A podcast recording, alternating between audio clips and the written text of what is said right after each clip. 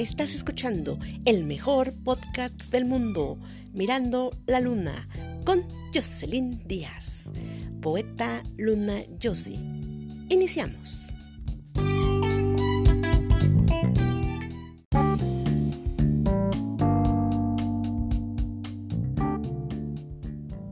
Hola, sean bienvenidos al mejor podcast del mundo, Mirando la Luna, con su autora predilecta, Jocelyn Díaz, poeta Luna Yossi. Hoy iniciamos el segundo episodio de diversos temas. Y el tema de hoy es algo controversial, con cierta impotencia, enojo, ira, sobre todo por las acciones de las personas. ¿Alguna vez han sentido tanta ira contra alguien que cometió una injusticia con ustedes? O quizás se preguntarán, ¿por qué tal persona actúa de tal forma? Pues en unos instantes se enterarán del porqué de tantas emociones acumuladas. El tema de hoy se titula La envidiosa de la Royal Filial Estados Unidos de América por Jocelyn Díaz, naturalmente. Iniciamos.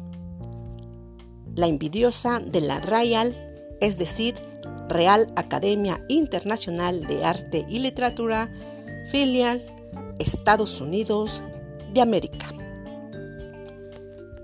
Hoy les contaré lo que me sucedió en la dinámica de la Royal Filial Estados Unidos de América. Pues resulta que yo participé en el grupo de este mismo con la finalidad que me entregaran un certificado de reconocimiento, como en otras ocasiones. Y resulta que cuando entregaron dichos reconocimientos, mi nombre estaba mal, para lo cual reclamé que por favor me corrigieran mi certificado, porque mi nombre es Jocelyn Díaz, no Hernández. Pues resulta que dijo la representante presidente de la Real Academia Internacional de Arte y Literatura, filial Estados Unidos de América, Ana Celeste Avilés, que sí, pero nunca lo hizo y no me entregó nada. Un día después, chequé para ver si ya lo había corregido y resulta que me bloqueó del grupo y de todas las filias de grupos de Facebook que representa la Real Academia Internacional de Arte y Literatura. Desde mi perspectiva, se me hace una falta de respeto hacia mi persona, falta de seriedad, profesionalismo, ética y falta de palabra de esta mujer puesto que no me entregó nada y solo me bloqueó. En ningún momento le falté el respeto, simplemente comenté que por favor corrigieran mi certificado. Eso fue todo. Estaba en todo mi derecho como participante de esa dinámica y miembro del grupo de Facebook. Pero, ¿qué llevó a cometer esta aberración a esta mujer? Perdón, pero ¿qué llevó a esta mujer a cometer esta aberración? Quizás su palpable envidia hacia mí.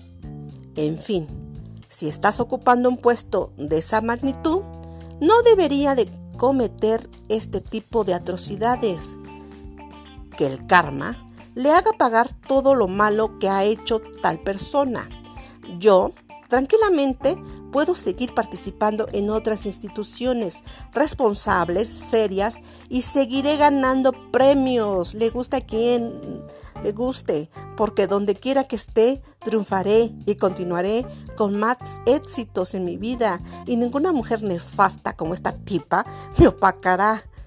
Que se quede con su reconocimiento, ya que a ella, por lo visto, le hace más falta aparte de fea exteriormente, también fea por dentro en su forma de actuar y proceder. Finalmente, estas situaciones no deberían de suceder, pero lamentablemente pasan. En fin, Jocelyn Díaz.